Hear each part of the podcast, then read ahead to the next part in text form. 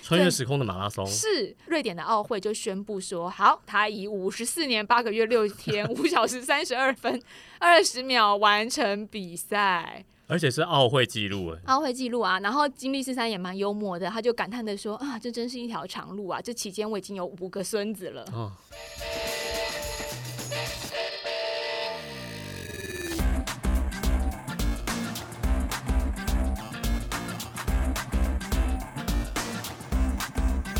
欢迎来到运动人的冰箱，我是 Windy。冰你个头啊！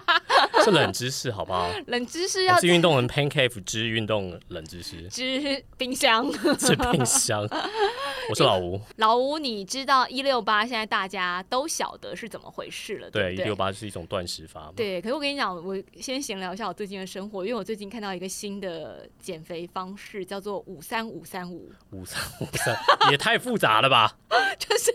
好饶舌哦。那我对啊想说，我就在想说，数字这件事情啊，对它对五很多运动人来说好像很重要，就是说有一个数字的记忆，或者是数字的什么。串联似乎就会让我们怦然心动，怦然心动的数字管理法， 对啊，像你在路上啊，看到车牌啊，嗯，尾数是二二六的时候，你就会兴奋一下，对对对， 就就觉是得这是一个 sign，运动人对数字很很敏感，敏感某些数字很敏感。对某些数字很敏感，然后我就想说，嗯，数学这种东西不会就是不会，但是数字这种东西，运动人有感就是有感。那五三五三五到底是什么东西 OK，五三五三五就是喝水减肥法，喝水减肥法，三餐餐前半小时内。喝五百 CC 的开水，两餐之间再各喝三百 CC 的开水，所以就是五百 CC、三百 CC、五百 CC、三百 CC、五百 CC、五三五三五，好，这个有临床研究的、欸，所以会变瘦，呃，的确可以达到不错的减重效果。这是什么原理啊？我不知道这个原理，可是我知道，其实如果你平常是不太喝水的人，那你想要发愤图强，好好的摄取水量，健康的每天都喝两千五到三千 CC 的话，其实，在初期你确实会造成体重下降，哦，嗯，就是初期的一段时间，我也要讲我一个喝水的故事，因为我前两天就是周末的时候，我们都太超了。嗯我们就是礼拜六去骑一个长的，礼拜天又去跑步，嗯然后回来以后想说赞啊，又要变瘦了，嗯，然后果然就变瘦了。然后我就站上体脂机以后，体重下下降了一两公斤，嗯可是体脂就暴增，因为你被水撑，不是，是因为我缺水，所以缺水人的导电性就变差。哦，啊，我们通常在运动的时候，我们当然会补水，可是其实我们在运动中补的水，也许还不够补充我们运动消耗的水，嗯所以常常我们的人体在运动后会是一个缺水的状态。然后，但是因为运动后有很多事情要做，然后你可能喝水有时候就不是第一优先。又或者是我们想要喝饮料，啊没有饮料就不想喝水之类的，嗯然后你渐渐身你就缺水，嗯，然后你体脂就会变高，没有啦，量起来变高了，体脂还是没有变啦。然后它跟导电性有关哦。对对对对对，你身体里面的水分的多少跟你那个导电性测量体脂有关系。我的天啊！我刚刚听到导电性的时候，我就是忽然放空了一下，因为你知道物理这种东西不会会就是是不会。 你不要一直告诉大家你是一类组了，好不好？我跟你讲，我我物理、化学、什么理化啦、数学啦那些，真的都超差没的。关系，没关系，我们这一集没有要占学历的意思。然后我看到，所以其实我就想说，哦，要讲运动人的数字，这个我其实也是蛮头大的。我哦看到是哦数字，我就有一种想要略过 的感觉。这题目自己选的吧？对，但我选的是因为，其实这个发想是因为在我们录第七十一集《超级王牌棒球队》的时候，你记不记得那时候嘉宾他们来，嗯，然后就说就有讲到说，哎，哪一种球类的那个速度是最快的？结果你就答错嘛。哦，我那时候打网球，因为我记得网球发球速度超快，有两百多公里耶，对，然后这哦我不比是棒球的投手还快。我们现场不是就有告诉你说，其实羽球才是最快的。对我吓。一跳，哎，对，因为这个知识我是曾经在一个就是运动讨论当中，好像是一场直播还是什么，我曾经有看到过，所以我有印象。那我想说你不知道，那我们就来就是提供一些正确大家料想不到的这种速度啦或什么，然后就想那我们就来做一集数字的冷知识好了。后来我真的在找资料的时候，我常常就是呈现放空的状态， 然后看到数字就好烦哦、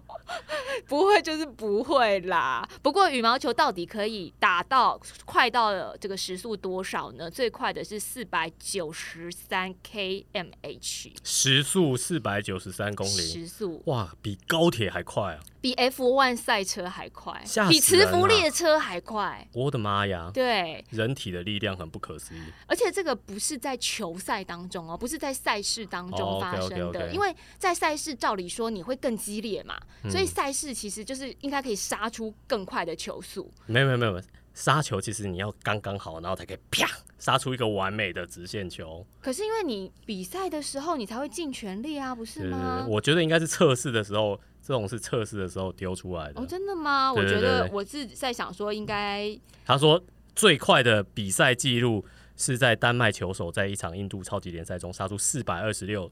公里每小时的速度，对，但是是人体测试最快是李宗伟嗯四百九十三。哦，不是哦，是不是李宗伟？是另外一个，李宗伟是四百五十是六，四百五十六，是另外一位选手陈文宏，对，是四百百九十十三。哎，我的天嗯哪！，他们是因为那时候那个球拍公司推出了新的球拍，所以就邀请他们两个来挑战、来测试。对，就杀出了这么球拍快的一定大球卖速啊！球 拍，就跟那个 Nike 的破两小时的球鞋跑鞋一样，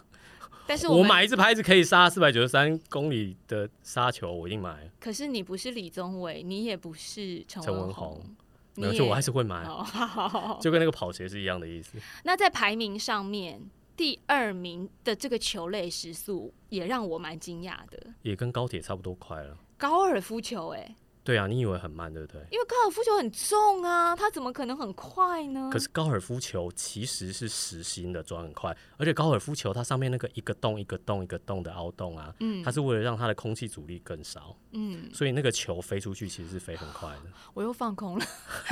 你刚刚讲什么空气阻力什么什么一个洞一个洞，这是物理吗？不， 这对物理这是物理的范畴但是你想想 看，高尔夫球以它那个 size 跟它的重量，它其实算是一个相当实在的球，哦，而且它被这么长的杆子击出去，那个力矩很大、啊，嗯所以那速度一定很快的。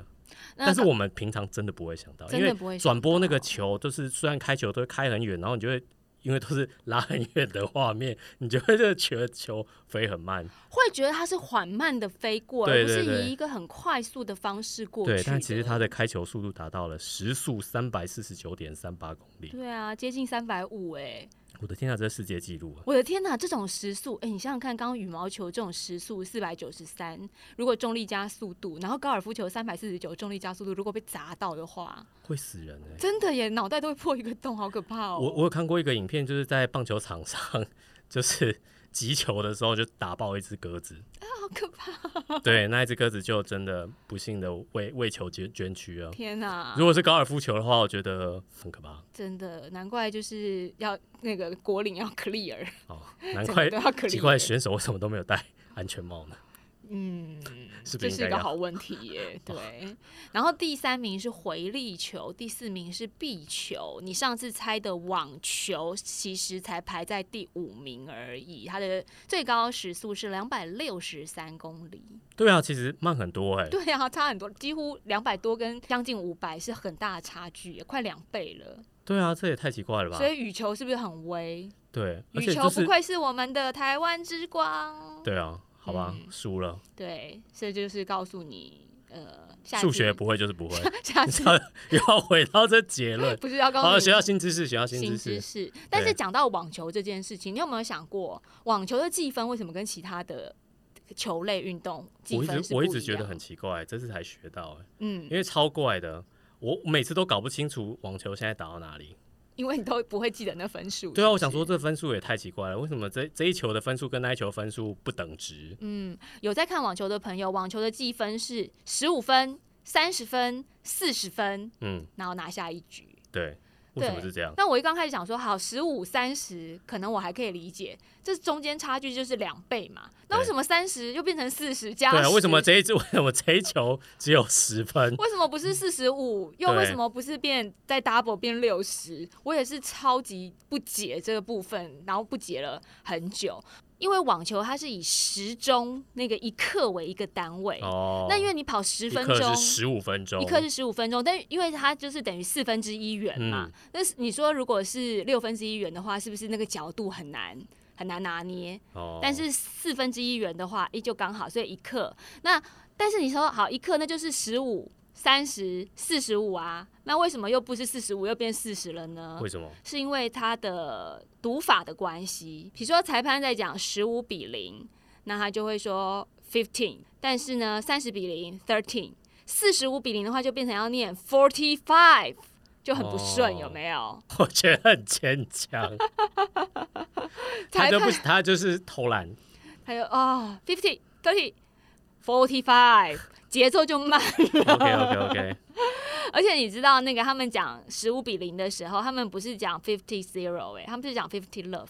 Fifteen Love，你有好仔细 love 听过球赛吗？其实我我有真的不我有知听过，道但是欸我没注意他是讲 Fifteen Love。我真的因为我我对于零分这个，我不晓得它是哪一个单字。我我也蛮常看球赛，我真的从来没注意过，原来裁判讲的是 fifteen love，对然后三十比零 thirty love， ，love 是 L O O V E love，对。还有爱，为 L 什么 O 爱 V，是零？因为其实呢，呃为什么不叫 zero 叫 love 嘛？是因为那个法文的关系，网球是源自于十五世纪的法国，然后法国的网球原本是用蛋。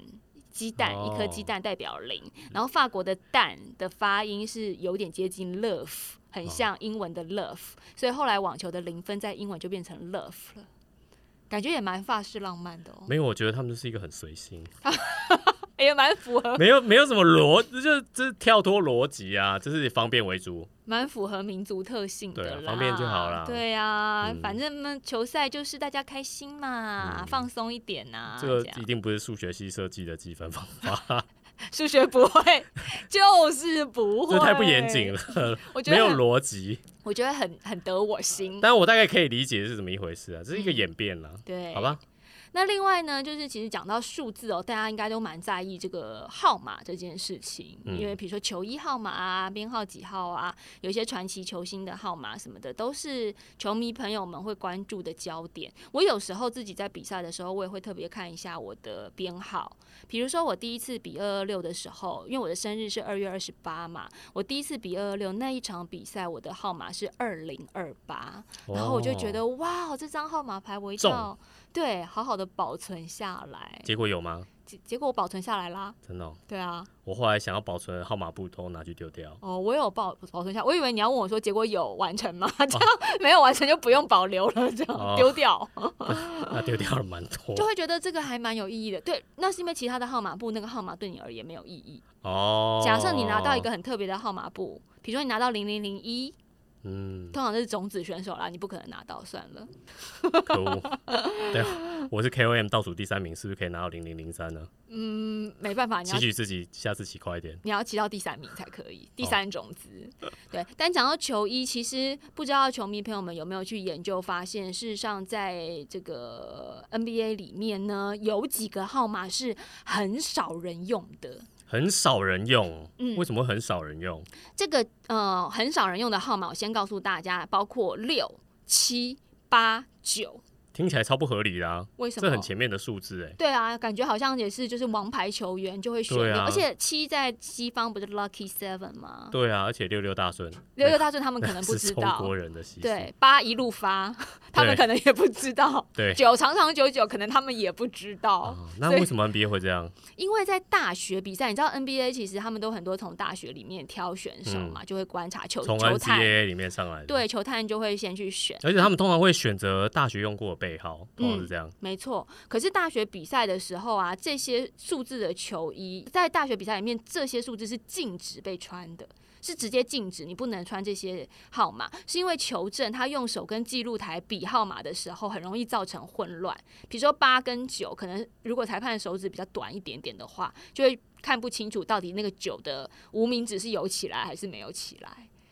美国人就是也蛮随便的，没有，他们可能手视力指不好。可能手指比较胖嘟嘟啊。刚刚是因为这个听的觉得不清楚，现在是比的不清楚，所以也不让你用。怎么耳不聪目不明的感觉呢？ 就都运动人了，怎么对视力那么差但呢？是他们就比八不好，比较九会混乱，七也会六什么的，所以后来他们就呃担心说这样子那个记录台会记录错误，因此在大学比赛的时候是直接禁止这些号码。但是呢，因为很多的就像老吴刚刚说的，很多球员其实我大学用什么号码，我进入 NBA 我就延续用这个号码，所以就没有出现在在大学比赛里面没有出现这些号码，NBA 也不会出现了。而且历史上有十个球衣号码是未曾被任何球员穿着过。哦，原来他们是零到九十九号都可以用的。嗯，然后还有五十八、六十四、六十九、七十四、七十五、七十八、七十九、八十、八十二跟八十七号对，是没有人穿过是的。没有人穿过的。那我不晓得这个是巧合，可其他的号码不知道是不是巧合。可是六九这个号码是直接被联盟以不成为规定禁止选择。对，而且有一个人曾经要求要穿六九，Dennis 好 Rodman 好好适合他哦罗德曼，为什么不让 Rodman 用？就是对他的啊号码六 九啊，就是他用我们就觉得哦合理 OK 啊，啊反正是 Dennis Rodman，就是、对啊。你 用这个号码、哦 OK， 他曾经有在一九九九年赛季加盟的时候申请穿六九，那联盟的这个禁止选择，就是因为他六九有点不雅的含义。 OK OK，所以数字跟文化还是有点关系美的，国人会在意这个，他们会在意六九不雅。会真的会，我我我是蛮所以惊台湾可讶的，能就是八十七号不给选八加九之类四的八七九四狂啊，之类的。对，然后再来呢，就是有一个记录上面，像我们刚刚讲 NBA 这些记录，就是说，诶，哪一个球衣背号是不曾被使用过，或者是很少被使用。那回到我们马拉松的记录，老吴，你有想过，大家都在比马拉松跑最快是多久？你有想过要比马拉松跑最久的人是谁吗？不是啊，这可以无限延长的，这太犯规啦。啊，二十四小时，我想多慢就可以，多慢啊！嗯而，且重点是哪一个比赛可以让你一直一直跑一一直直跑一直计时跑下去的嘞？就有一个比赛让你一直计时下去，创下了纪录。这个纪录呢，它让呃历史上面的纪录成为了五十四年八个月六天五小时三十二分二十秒完成比赛。这是 龟兔赛跑的成龟绩。兔赛跑的成绩。其实我们现在整个社会很发达，我们可能很难想象说，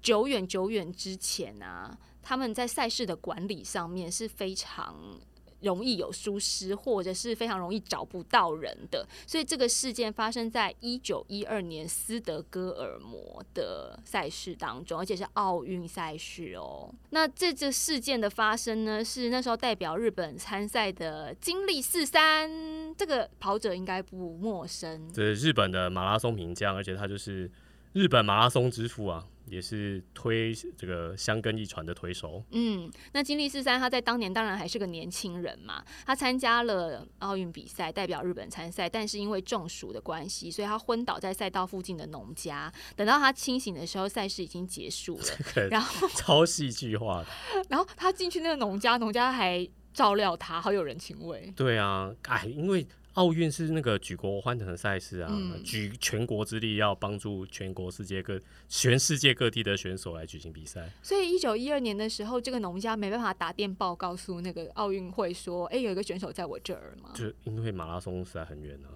太远了，对。对啊，他不知道怎么联络主办单位。对，所以呢，这个赛事他清醒的时候，赛事已经结束了，然后他并没有回到赛场跟大会报告，所以大会就判定他失踪。这个判定我也是，难道大会不会联络他的母国？所以结束是不是 DNF？是是失踪， 失失踪的代号是 missing，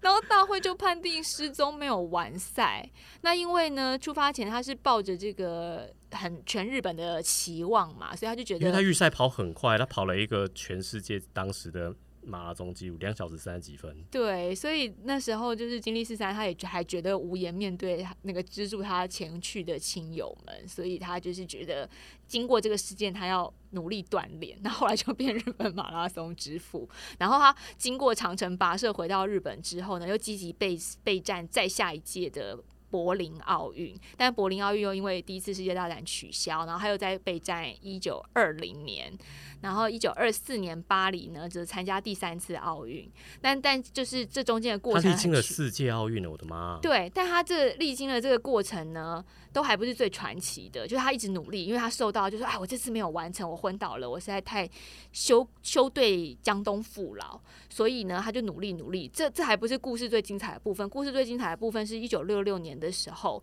瑞典电视台终于知道啊，原来当年失踪的金立四三他还健在啊，所以就主动联系他，然后帮他提供了完成比赛的机会，就是说，哎、你欢迎你回来完成这个比赛哦。那时候的金立四三已经七十六岁了，然后他就接受了这个邀请，所以一九六七年三月二十一号，他就回到了瑞典，去把当年没有完成的路段跑完。穿越时空的马拉松，是瑞典的奥会就宣布说，好，他以五十四年八个月六天五小时三十二分二十秒完成比赛，而且是奥会纪录哎，奥会纪录啊。然后金立四三也蛮幽默的，他就感叹的说啊，这真是一条长路啊，这期间我已经有五个孙 子了。哦，跑得慢归跑得慢，中间也没有闲着呢。哎、所以所以我们我觉得这蛮激励人心的，我们对跑得啦慢也是有有机会可以创造纪录的啊不，是啊，你再慢也没有人家五十四年慢。也是吼。对，而且现在因为科那个资讯已经太发达了，如果我嗯失踪的话，大会很快就可以找到我了，对啊我没办法失踪 不。是你要想啊，万一以后我那些 DNF 的比赛单位都找我回去完赛，是不是有点麻烦？ 还还蛮蛮多的呢。然后也是吼，对，这样子我我还要回去比好多场哦。还要被捞回去比很多比赛。对啊，好啦，以上是有趣的部分，来讲一点震惊的数字好了。老吴，你最近有一直盯着你的最大摄氧量看吗？哦，掉好多哦，为什么又要去去确诊？确诊以后就掉好多。嗯我不晓得是因为确诊掉好多，还是确诊躺了两个礼拜掉很多，可那能有都有关都有有 关系都有关系。我觉得最近因为慢慢要进入赛季了，大家应该都是一直盯着 VO2 max 吧 VO2 max，VO2 max 是什么意思呢？啊最大摄氧量，其实跑者朋友们应该对这个名词不陌生，所以我们没有要特别为大家介绍或是分享这个因名为词。手表都会一直跳出来提醒你。对，但是呃，最大摄氧量它当然就是象征我们目前身体健康的状态啊，而且也帮助我们制定很多的运动计划。这嗯总个之呢，是就是你如果每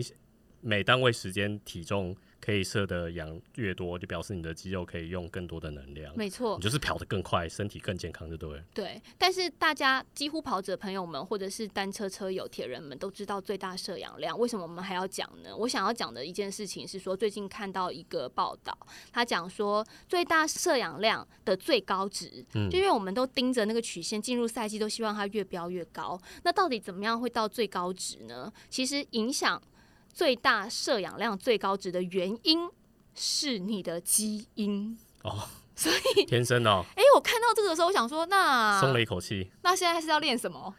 那什么，那我现在盯着这数字看的意义，就是你不能跟别人比，嗯，就是最大摄氧量只能参考自己的趋势，对你没有办法跟别人比，对，比不完吗？所以呢，因如为不果止最大摄氧量跟基因有关，那个脚长也跟基因有也关，是啦，对，身高也对 是。对，也是，好吧。所以大家一直在追求最大摄氧量，但其实你的最高值还是取决于天生的， 就是对，你的 DNA 是怎么样，你的最高值可能就会在那个那个状态。但是也有一个好消息哦，好，这好消息就是说，虽然说是你的基因来决定你的最高值，但是呢，你离最高值还很远，你放心 吧，继续练吧，大家。对，大家都还有很多的进步空间，不要 因不为用我担心没有成长的空间。不要因为我刚刚讲说啊是基因决定了，然后就放着说好、那我不练了。没有，你离最高值还很远，对，总之我们不要跟那种不练但是跑得比自己快的跑友比较。对，就跟自己比就好了。对对对，对然后另外一个很实用的是功率体重比，这个也就是推力比嘛，推理对比不对？这推个很力比，重要啊。因为最近又要迈入那个 KOM 了，我们今年又要去骑 KOM 了，所以我就一直在想说，OK，到底要不要减重呢？要轻一点，然后。再来，我们铁人赛季也进入铁人赛季了。我每年都会在这个面向上犹豫，因为铁人赛骑车的话，你就是希望平入你的巡航会好一点，嗯所以希望功率高，那就要稍微增重一点点。可是如果要骑 KOM 的话，推力比要高一点，又要减重，我每年就在挣扎，我到底要减重还是要增重？要减重还是增重？要等一减下重？，讲的好像你可以控制一样，嗯，我是可以控制增重啊。我海绵减重宝减宝，重的部分，我人生大部分都无法自己掌握。我还蛮能控制的呀，虽厉然幅害度不大，但是是可以的呀。果然女明星就是跟一般人不一对样。对对对对，异于常人的部分。可是呢，到底要不要就是所谓的推力比，究竟要不要减重？然后你的推力比到底这个数字对你的意义是什么？事实上还是取决于各位你要骑的赛事是什么样的赛事。哦应该是上坡来说推力比比较重要，因为体重会影响你那个上升的能量，对。嗯然后呢，如要果对是抗地心引力的就比较多。对，然后平地或者是丘陵地形的公路赛的话，那么呢，这个功绝对功率、嗯推力比真的就不太重要了，绝对功率才是影响胜负的关键。这就是为什么每次我跟你们一起去团骑的时候，如果是平路，例如像是呃一日双塔呐、或一日北高那种骑嗯西兵的话，真的会跟不上你们男生。就如果你们不出来保护女生的话，跟的真的会蛮辛苦的。讲的好像我们都没有保护你一样，呃，不好说。你也没有出来破风啊。我破风你还嫌我面积小嘞？你忘了吗 你？对啊，没有用 啊。还这说小子什么我破根本风？我上次帮你破风，你还嫌我说我段温地在前面根本挡不到什么，没有破风的感觉，哦，so sorry 哦，这也不是我的错、哦。讲的你好像上坡很厉害一样。 等一下，今年 KOM 就靠你了，对就也是破不了，请带我破 PB，也嗯，还是我帮我来练习推车推你这就是推力比的奥推义，你 比。看你到底可以推车推多快。对，那铁人三项比赛跟计时赛也是一样啊，都是绝对功率才是决定，才是速度快慢的决定因素。然后另外还有一个关键因素是功率空力比，这个空力哦就是空气阻力嘛。嗯，所以其实空气阻力这件事情啊，在铁人赛里面，大家就不要再去想说体重到底重不重要，对啊因为技巧在这个时候很重保要。持空力的姿势才是影响关键。对我发现这个部分，其实很多人都会忽略。其实差很多哎、其实差很多，大家都会觉得说，好，我骑三铁车或是我家休息吧，我趴下去。事实上，你趴下去角度或是什么，你如果在技巧上面稍微的修正一点点的话，它得到的效果会是很好的。那可是我们一般都没在练技巧，大家都猛骑啊猛练，但却很少去练说我趴下来的时候，我要怎么去控制我的受风范围或是这个空阻范围这样子。这个技巧我们好像很少去请教教练我，完全没有练哎、你完全都因为我没在有三意。铁车，可是你有休息吧？没有吗？ 我没有休息吧。 你现在换新车了，你可以装休息吧。我不要。老吴换新车。啊我跟你，讲，光是握下巴就差很多，握下巴你的受风面积少很多的时候，嗯起码时速就多一公里、两公里，嗯，很快，对，差很多。对，然后我要最后讲一个数字上面的结论，就是刚刚讲，当然你要不要减重，或是你要呃怎么样去决定你骑什么车，你的体重跟你的推力比要如何分配，你的功率要如何分配，这些其实都是有点无用的啦。因为呢，报道指出说，控制体重对于顶尖选手来说很重要，因为他们大部分都已经把自己的 FTP 训练到极致了。那你的 FTP 是极致的时候呢，你消除不必要的多余脂肪，你的爬坡就会优化。对，可是如果是业余选手或者是一些我们这种新手菜鸟的话，其实你不需要花时间花心力在减重上，因你为就你练你的 FTP 就对了。因为你的 FTP 还有很大的进步空间，跟刚刚的最大摄氧量的意思是一什样么的。要减轻脚踏车的重量啊，对减轻体重啊，对，刮腿毛啊，这都没用。你只要把好好的练车吧，好各好的位。练车，你应该多把时间你的分 FTP 还有很多成长的空间。是的，是的，FTP 的提升就会增加你的推力比了，而且当你的训练量拉起来的时候，你自然体脂就会掉了嘛。对对啊，不我对每次到快要赛季的时候，我就会自然变瘦。是的，所以大家不需要再去执着于说，哎，推力比我要不要减重？不用了，因为除非你是顶尖选手，不然的话，你就把时间跟你的念头都分配在训练这件事情上，好，等一下就去点炸两百。提升 提升你的 FTP，想办法训练达到极致才是最重要的，好吗？所以可以点炸两百，这样不用 两控制体重。问你的教练吧你， 我真都是炸五百， 教练都讨厌我。好啦，今天数字这件事情是不是让大家并没有放空的感觉呢？今天的数字会就是会哦，因为很有趣的数字，其实会让我们在运动的时候真的也更有效率，或者是更开心一点啦。好的，啊我们今天的数学小教室就到这里结束。那我们之前开饮料店，就是冷知识都是在讲饮料，从现在开始我们要开启了那个数学完之后是走知识型网红，知不是冷知识物理篇、冷知识化学篇、冷知识中文篇、你你冷会知识语你言会一直放篇空吧你？对，物理跟化学那个我就就容我退席吧，对，交给你了我。们还是找一些容易的题材。请你 solo 主持物理化学篇，我无法。好了，我们今天数学小教室到这里结束，上课完毕，下课了，拜拜拜。拜